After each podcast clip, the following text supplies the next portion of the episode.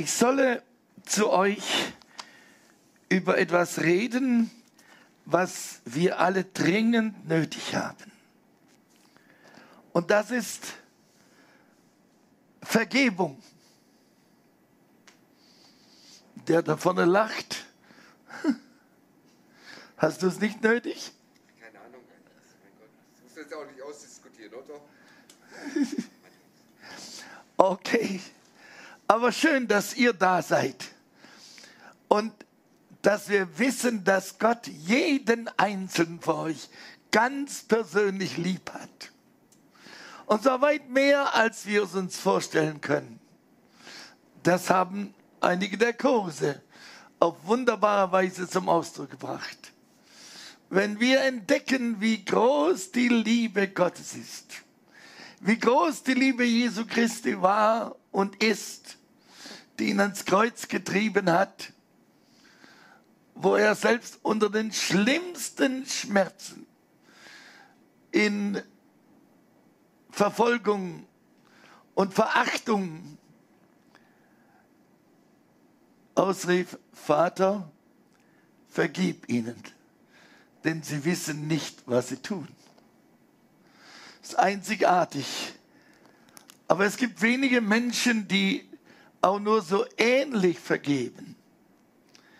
Wir sind ja kaum bereit, denen zu vergeben, von denen wir wissen, dass sie uns eigentlich lieben. Aber jetzt in dem Fall oder jenem Fall, das verstehe ich nicht, was er da mit mir getan hat und was sie getan hat. Und es ist interessant, dass wenn es um die Frage der Vergebung geht, wir alle gleich sind. Alt und jung, Mann und Frau, ja Kinder und Eltern. Wir alle sind oft nicht bereit zu vergeben, obwohl wir wissen, dass sie uns so oft vergeben haben. Dass sie so viel für uns getan haben und dass wir ihre Vergebung brauchten und immer noch brauchen. Der Jesus hat in Matthäus Kapitel 6 gesagt, wenn ihr den Menschen ihre Verfehlungen vergebt, so wird euch euer himmlischer Vater auch vergeben. Wenn ihr aber den Menschen nicht vergebt, so wird euch euer Vater eure Verfehlungen auch nicht vergeben. Das ist, was der Herr Jesus gesagt hat und hat uns da eine ganz große Bedingung gesetzt. Ihr müsst vergeben, sonst kann euch auch nicht vergeben werden. Und wenn wir wissen, was wir uns selber Gutes tun, wenn wir den anderen vergeben, sag mal, dieses Licht muss das so stark direkt mir ins Auge schauen. Bitte? Das ist lieb. Richte es doch lieber ein klein bisschen auf diese schönen Menschen. Ich finde es immer wieder schade, wenn der Verkündiger so im Rampenlicht steht, aber die Menschen, um die es ja weit mehr geht als um den Prediger. Es geht zwar darum, was er sagt, aber an die es gerichtet ist, die sind trotzdem wichtiger als er. Gott ist es sehr wichtig, dass sie persönlich angesprochen sind. Und ich denke, jeder Verkündiger des Evangeliums jubelt, wenn er die Menschen sieht und merkt, das hat sie erreicht. Ich habe in der ganzen Welt hin und her unter Schwarzen, unter Braunen, unter Roten, unter Weißen überall das Evangelium verkündigt und habe gemerkt, wie gewaltig es ist, wenn die Botschaft die Herzen der Menschen so erreicht hat, dass sie und dass sie Vergebung annehmen. Der Jesus hier sagt so was ganz Wichtiges. Und das hat er gesagt direkt nach dem Vater unser. Das Gebet, das er uns gesagt hat, kaum mehr. Aber das Gebet, das heißt, unser Vater im Himmel, dein Name werde geheiligt, dein Reich komme, dein Wille geschehe auf Erden wie im Himmel. Unser tägliches Brot gib uns heute und vergib uns unsere Schuld, so wie wir auch vergeben unseren Schuldigern. Und führe uns nicht in Versuchung, sondern löse uns von dem Bösen, denn dein ist das Reich und die Kraft und die Herrlichkeit in Ewigkeit. Amen. Dein ist das Reich und die Kraft und die Herrlichkeit in aller Ewigkeit. Das ist wunderbar, dass wir wissen, Gottes Kraft ist immer dieselbe, auch wenn es äußerlich gar nicht so aussieht. Man könnte fast denken, in dieser Welt hat Gott keine Kraft, keine Macht. Denn die Welt, die Medien spotten mehr über Gott, als dass sie ihm Ehre geben. Aber der Jesus ist trotzdem einmalig und einzigartig in seiner Vergebung. Ich habe ihn in meinem Leben so gewaltig erlebt und bin ja ganz sicher doppelt so alt wie einige von euch hier, vielleicht dreimal so alt wie etliche von euch. Und äh, es ist wunderbar zu sehen, wie er unser Leben, unsere Sünde vergeben hat und uns die Tür geöffnet hat, dass wir Zugang zum Vater haben dürfen, dass wir mit ihm reden dürfen wie ein Kind zum Papa und wissen dürfen, er antwortet. Und zwar antwortet er ganz konkret. Er wurde ja im Neuen Testament schon angekündigt vom Engel und später immer wieder im Matthäus Evangelium im ersten und zweiten Kapitel. Da heißt es, dass er der Sohn Davids wäre. Warum der Sohn Davids? Wie kann er, wenn er der Sohn Gottes ist, der Sohn Davids sein? Aber, wie bitte? Ja, das ist wahr. Aber warum ist er dann der Sohn Davids? David hat in seinem Leben Ähnliches erlebt wie der Herr Jesus. Er wurde abgelehnt von denen, denen er sehr viel Gutes getan hat, die ihn um Hilfe gerufen haben. Er wurde vom König Saul abgelehnt und verfolgt wie der letzte Dreck. 3000 seiner Elite-Soldaten hat er jahrelang mit sich durchs ganze Land geführt, um den König David ausfindig zu machen und ihn umzubringen. Und dann lesen wir von ihm, wenn du mit mir aufschlägst, in 2. Samuel, da 2. Samuel, da lesen wir über den, Herrn Je den David und seinen Verfolger eines hochinteressante.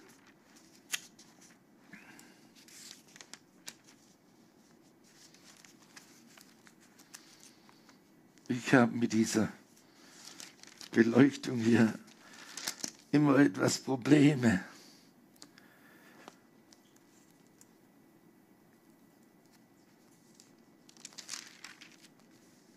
Da ist der David wieder einmal auf der Flucht und versteckt sich in einer Höhle Engedi.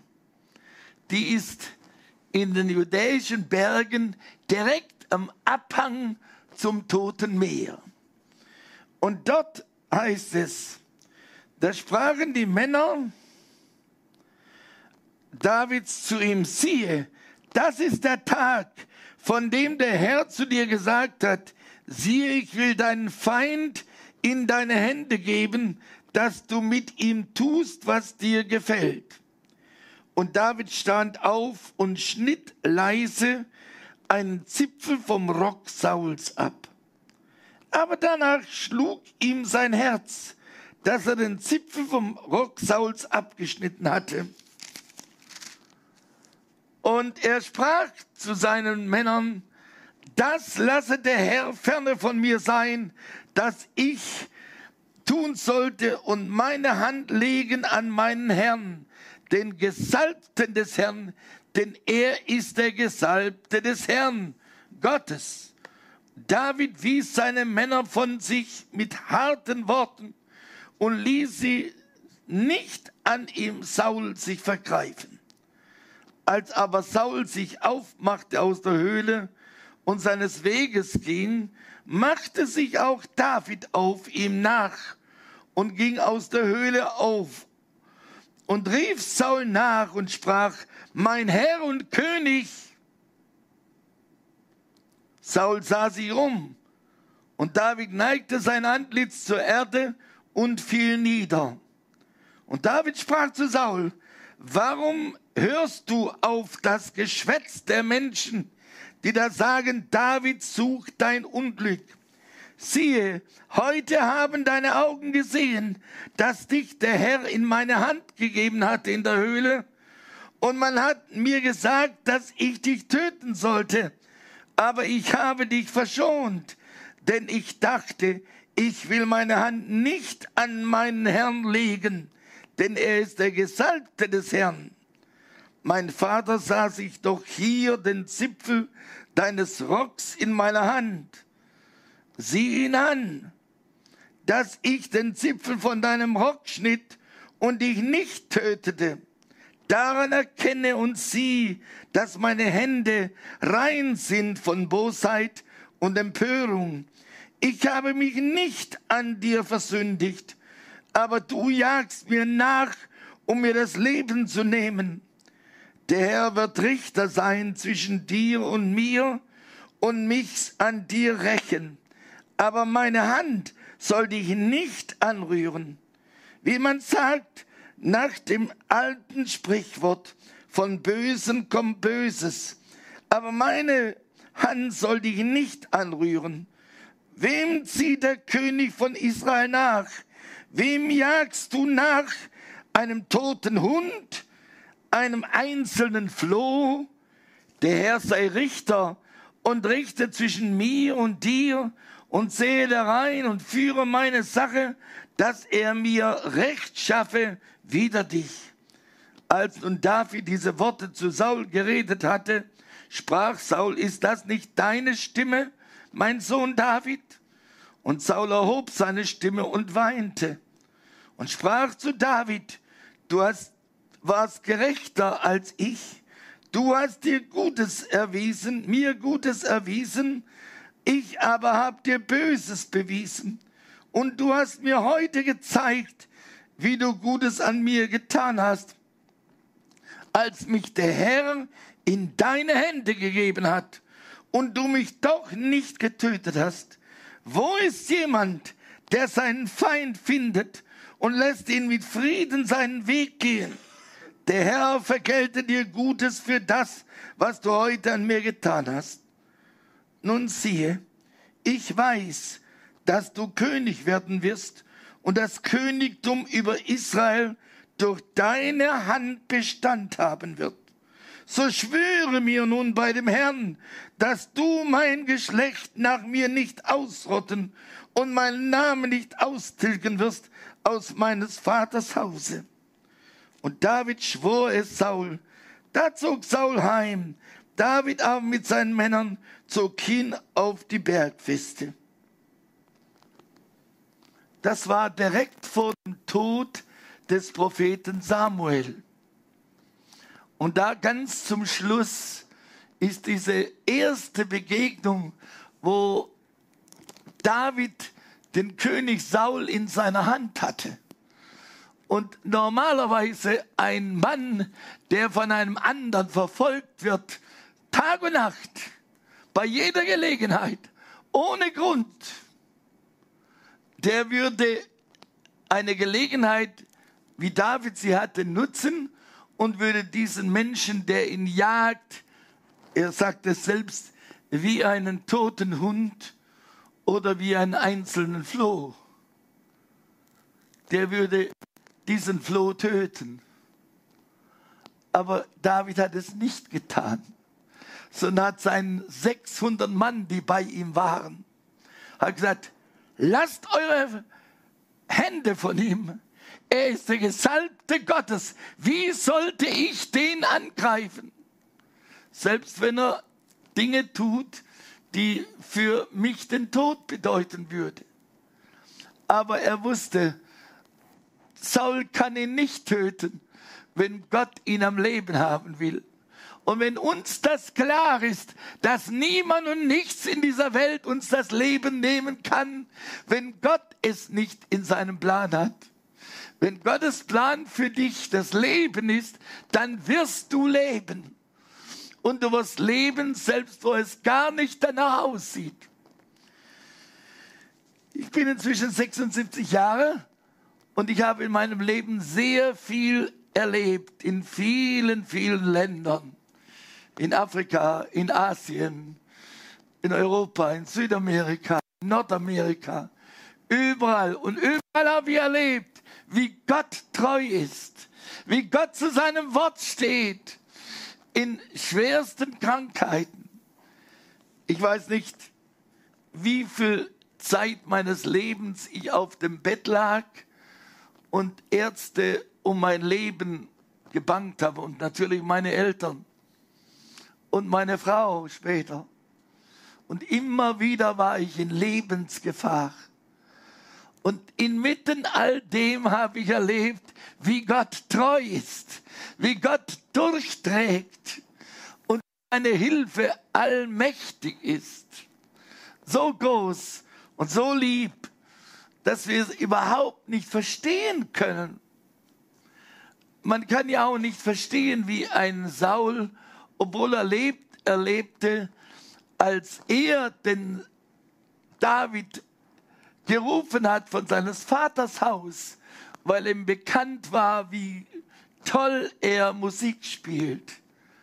Und dass diese Musik Ratgeber haben ihm gesagt, lass den David den Sohn Jesses rufen, wenn der spielt, das wird deiner Seele gut tun. Und er ließ ihn rufen und es tat ihm auch gut. Aber dann mittendrin plötzlich ergriff er seinen Speer und warf den Speer nach Saul in seinem eigenen Palast. Und glücklicherweise war nun David ein junger Mann, sehr gewandt und er wich diesem Speer aus und der Speer blieb, Speer blieb stecken direkt hinter ihm an der Wand. Und er wusste genau, das war offensichtlich, welche Absicht er hatte. Und sein Sohn, der Jonathan, der befreundet war mit David, der ihn liebte, so liebte, dass er sagte, wie mein eigenes Herz der wandte ihn, sagte, mein Vater will dich umbringen.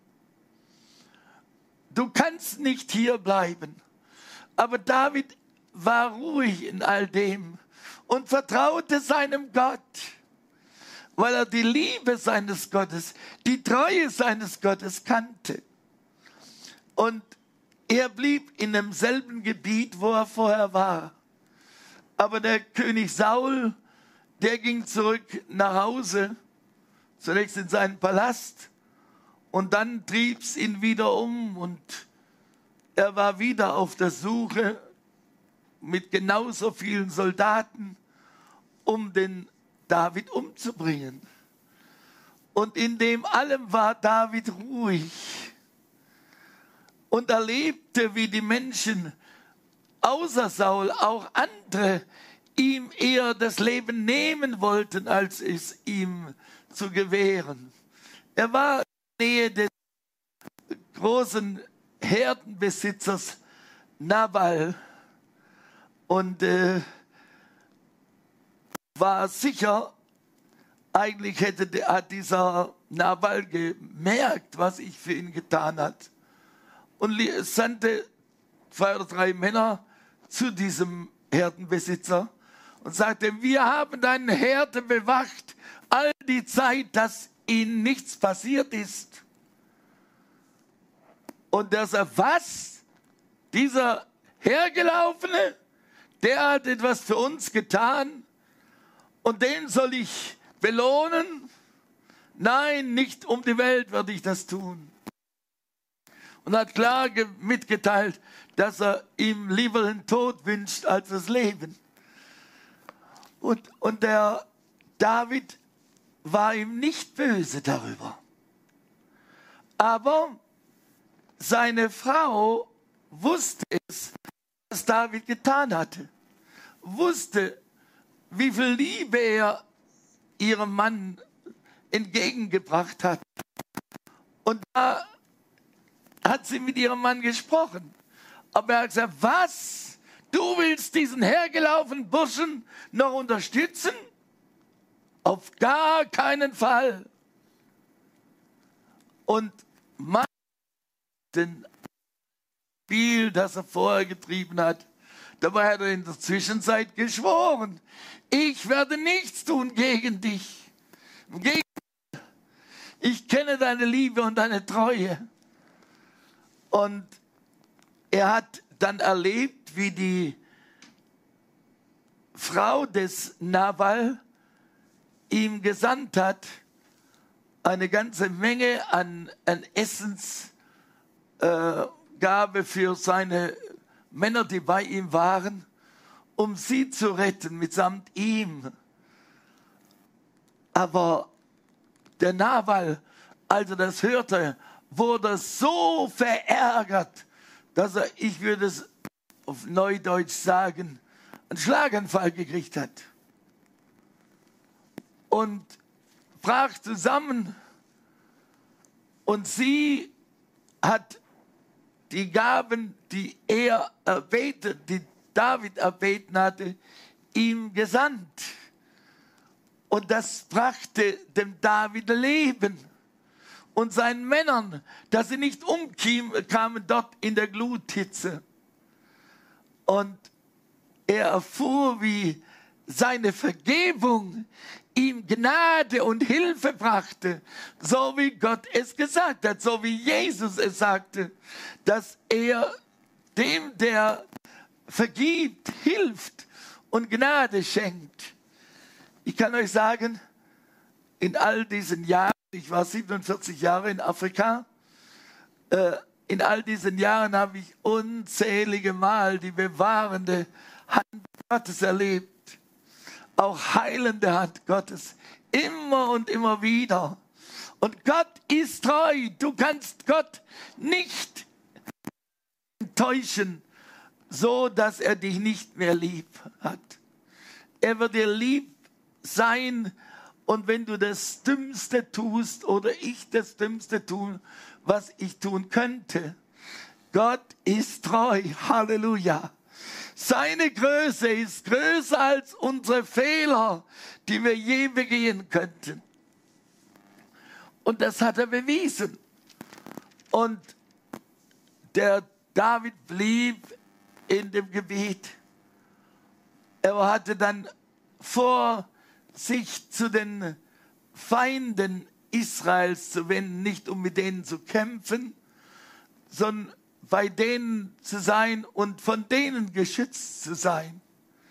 Es ist schon schlimm, wenn wir bei den Feinden des Volkes Gottes uns sicher fühlen können als beim Volk Gottes. Und so war es bei David. Aber die Stunde kam, wo es nötig war, weil plötzlich die Feinde Gottes, als der König dort einen Krieg wieder mal mit Israel anfing und David wäre mit ihm gegangen.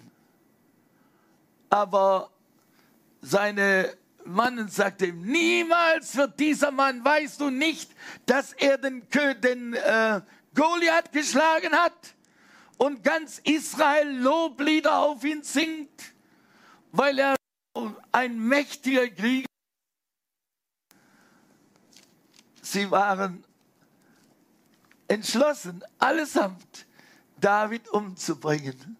Und das in Land, auch in dieser Welt, sind viel mehr Menschen bis heute entschlossen, gegen Jesus zu gehen, als für Jesus.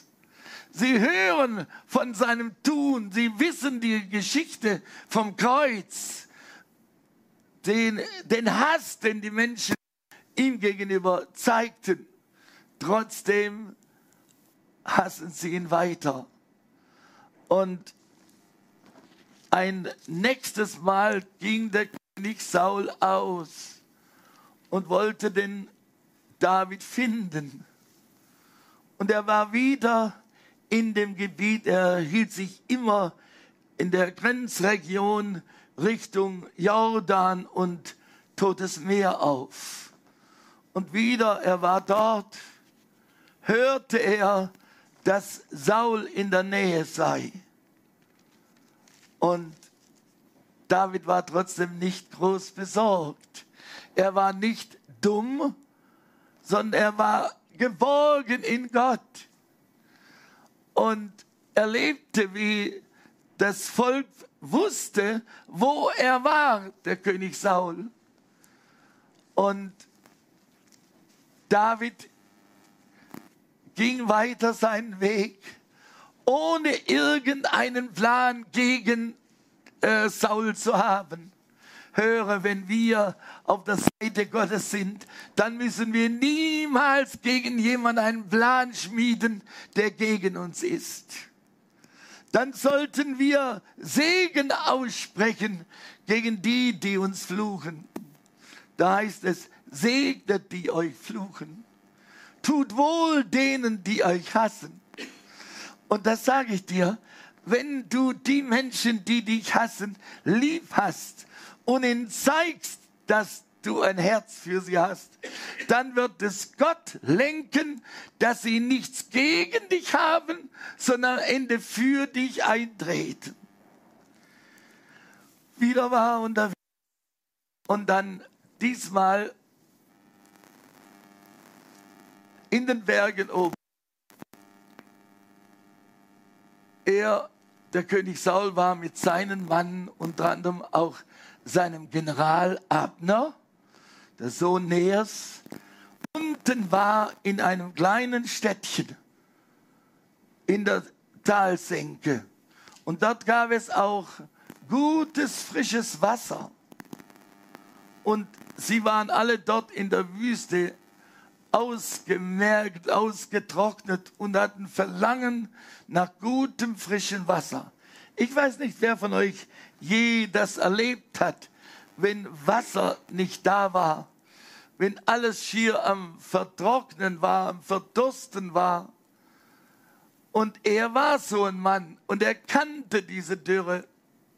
Und er war dort in der Dürre und dann hörte er davon, dass Saul mitsamt seinen 3000 Soldaten am Verdursten war. Und deshalb war er dort unten in einem kleinen Städtchen, wo es einen Brunnen gab.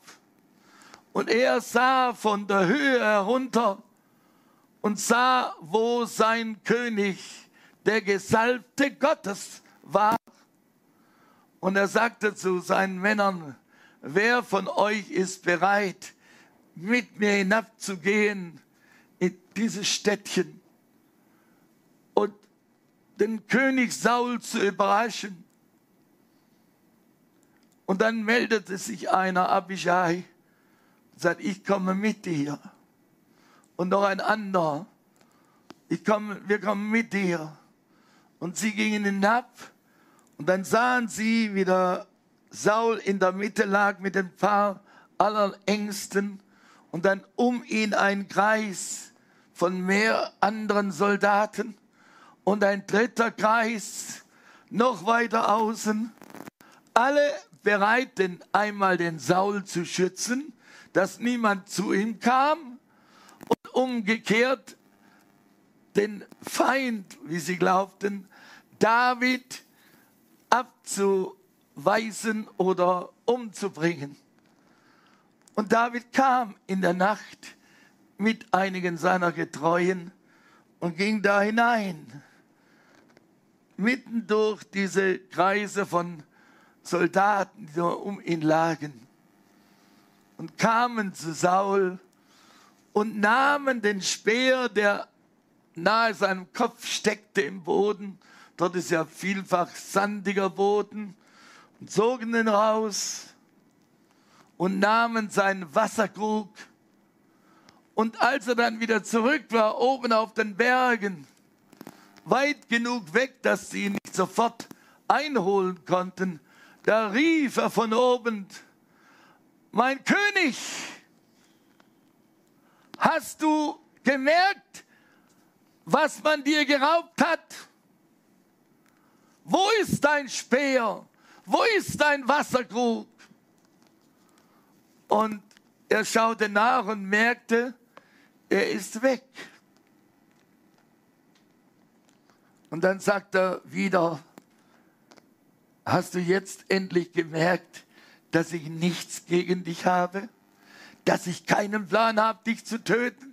Ich hätte dich das letzte Mal in Engedi umbringen können und habe nicht dich, nicht dir den Kopf abgeschnitten, sondern nur ein Stück von deinem Mantel abgeschnitten. Und jetzt warst du direkt vor meinen Füßen und ich habe nicht den Speer genommen, um dir was anzutun, sondern nur den Speer genommen, um dir zu zeigen, ich hatte deinen Speer und hätte ihn benutzen können, um mit deinen eigenen Waffen dich zu schlagen. Ich habe dir nichts getan. Erkenne doch, dass ich nichts gegen dich habe. Ich habe dich eh und je geachtet als den Gesalbten Gottes. Und er ging weg von dort. Und trotzdem wusste er, der Saul wird weiter mich verfolgen. Und das hat er getan bis zu seinem Lebensende. Und kurz vorher war er der König Saul, der in seinem Land ein Gesetz erlassen hatte, dass kein Wahrsager, kein Zauber am Leben bleiben dürfe. Und da war eine ganz bekannte Wahrsagerin, äh, die Hexe von Endor. Und die hatte etwas an, an Macht über all die Dinge, die da geschehen geschahen. Und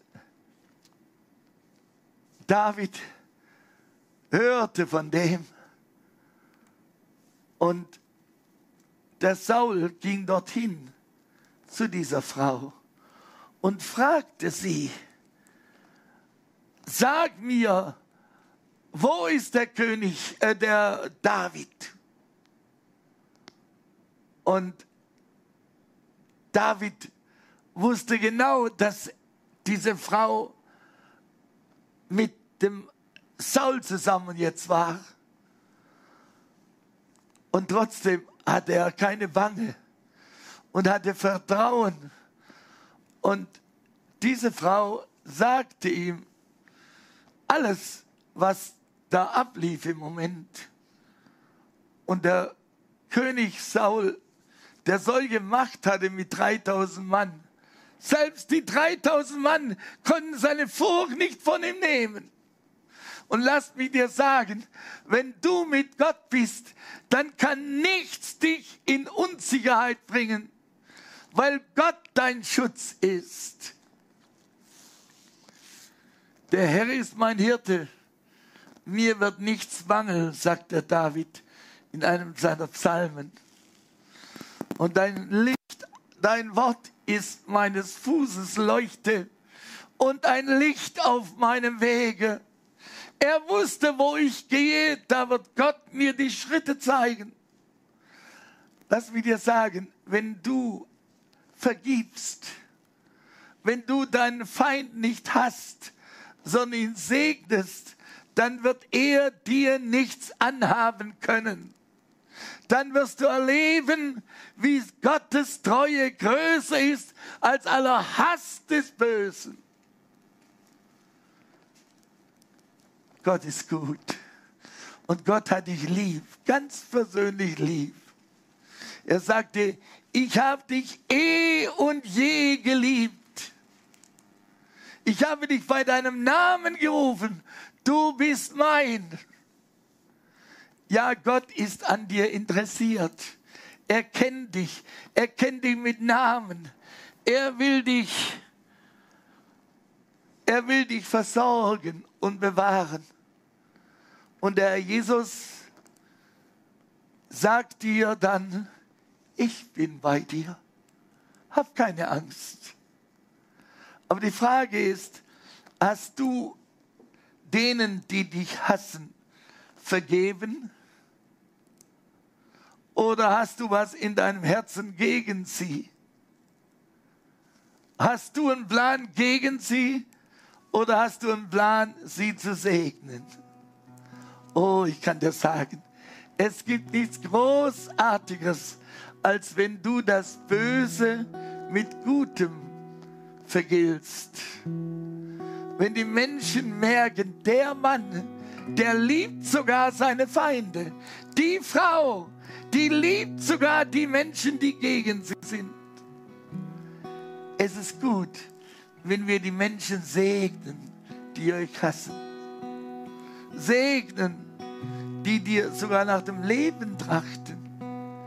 Jesus hat es gesagt, sehr deutlich, immer wieder. Und er möchte dir heute an diesem Tag sagen, meine Tochter, mein Sohn, ich habe dich lieb. Ich habe einen guten Plan für dich. Deine Feinde möchten Böses gegen dich. Planen sie Böses. Aber ich habe einen guten Plan für dich. Ich suche dich zu beschenken. Du brauchst keine Angst zu haben. Ich kenne deine Bedürfnisse. Ich weiß deine Nöte. Ich bin größer als diese Nöte. Ich liebe dich. Und wenn du vergeben hast oder vergeben willst, dann wird Gott dir vergeben. Und wenn Gott dir alles vergibt, was in deinem Leben ein Negativen ist, dann brauchst du keine Angst haben, weil dann nichts gegen dich stehen kann. Ist Gott für dich? Wer kann dann gegen dich sein? Er ist für dich. Jesus liebt dich so sehr, dass er am Kreuz betete, Vater, vergib ihnen denn sie wissen nicht, was sie tun. Wie wunderbar ist es, wenn dein größter Gegner so für dich betet. Aber Jesus ist nie unser Gegner. Er möchte uns retten. Er möchte dich heilen. Du kannst angegriffen sein von allen Seiten mit Krankheiten, durch Feinde, durch viele Umstände. Wenn du vergibst, dann wer kann dann gegen dich sein? Ist Gott für dich? Glaubst du, dass Gott für dich ist? Er, der seinen Sohn gesandt hat, für dich, um am Kreuz für dich zu sterben. Und der an diesem Kreuz hängt und all den Menschen, die ihn gefoltert haben, die ihn ausgepeitscht haben. Ich weiß nicht, ob jemand von euch das, den Film gesehen hat, äh, die Passion Christi. Und wenn du das gesehen hast, wie dort Jesus ausgepeitscht wurde, dann weißt du, wie unsagbar diese Schmerzen waren die Römer, die das ja als ihre Haupt, Todesstrafe kannten. Ich habe das nicht verstanden. Ja, ja, aber die, die Römer, die haben Jesus trotzdem mit dieser furchtbaren Todesstrafe hingerichtet. Und die war so entsetzlich, dass der Mensch nicht fassen konnte. Und Römer, die das gesehen haben später, sind oft ohnmächtig geworden ob der Furchtbarkeit dieser Strafe. Jesus hat es ertragen für dich und hat trotzdem für dich gebetet. Und auch jetzt, in diesem Augenblick, sieht er diese kleine Schar hier. Und wenn es nur zwei und drei wären, dann sieht er euch und betet für euch zu seinem Vater und sagt auch zu ihm, Vater, vergib ihnen. Sie wissen nicht, was sie tun. Gott hat dich lieb. Halleluja. Gott hat dich lieb. Glaubt ihr das?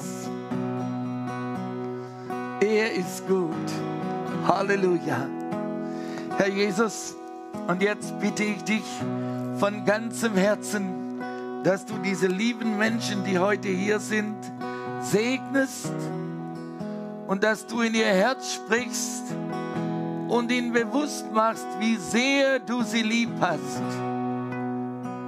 Dass du ihre Schuld austilgst und das, was Fluch wäre, zum Segen machst.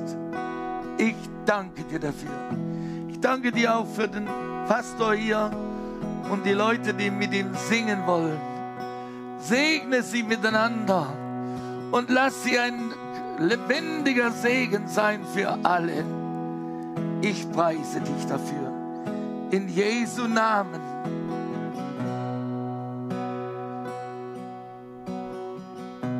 Und während wir stille sind vor Gott, möchte ich dich fragen. Du weißt ganz genau, wie Vergebung erlangt wird. Schon auf dieser Welt sagt deine Mama vielleicht zu dir oder sagte deine Mama zu dir, bitte du um Vergebung. Haben wir den Mut zu sagen, Vater, vergib mir. Ich bin schuldig vor dir. Vergib mir. Verwandle allen Fluch in meinem Leben zu einem Segen. Ich preise dich, dass du so gut bist zu mir. Herr, segne. Ich will dir gehören und dir dienen. Und ich danke dir, dass die Folge davon ist, dass auch all das, was in ihrem Leben negativ ist, auch tödliche Krankheit, dass die Macht dahin ist und sie Heilung erleben dürfen. In Jesu Namen darf ich jetzt fragen, wer von euch begreift, dass er Vergebung braucht? Wunderbar, wenn wir den Mut dazu haben. Vielleicht können wir miteinander sagen, Herr Jesus, ich komme zu dir. Ich erkenne, dass in meinem Leben Sünde ist. Und die Sünde bringt Tod aber du willst mir Leben geben. Ich bitte dich, vergib du mir. Komm du in mein Herz und mach aus mir einen neuen Menschen, ein Kind Gottes, dass die Menschen um mich her sehen, dass ich verwandelt worden bin durch dich. In Jesu Namen. Amen. Gott segne euch.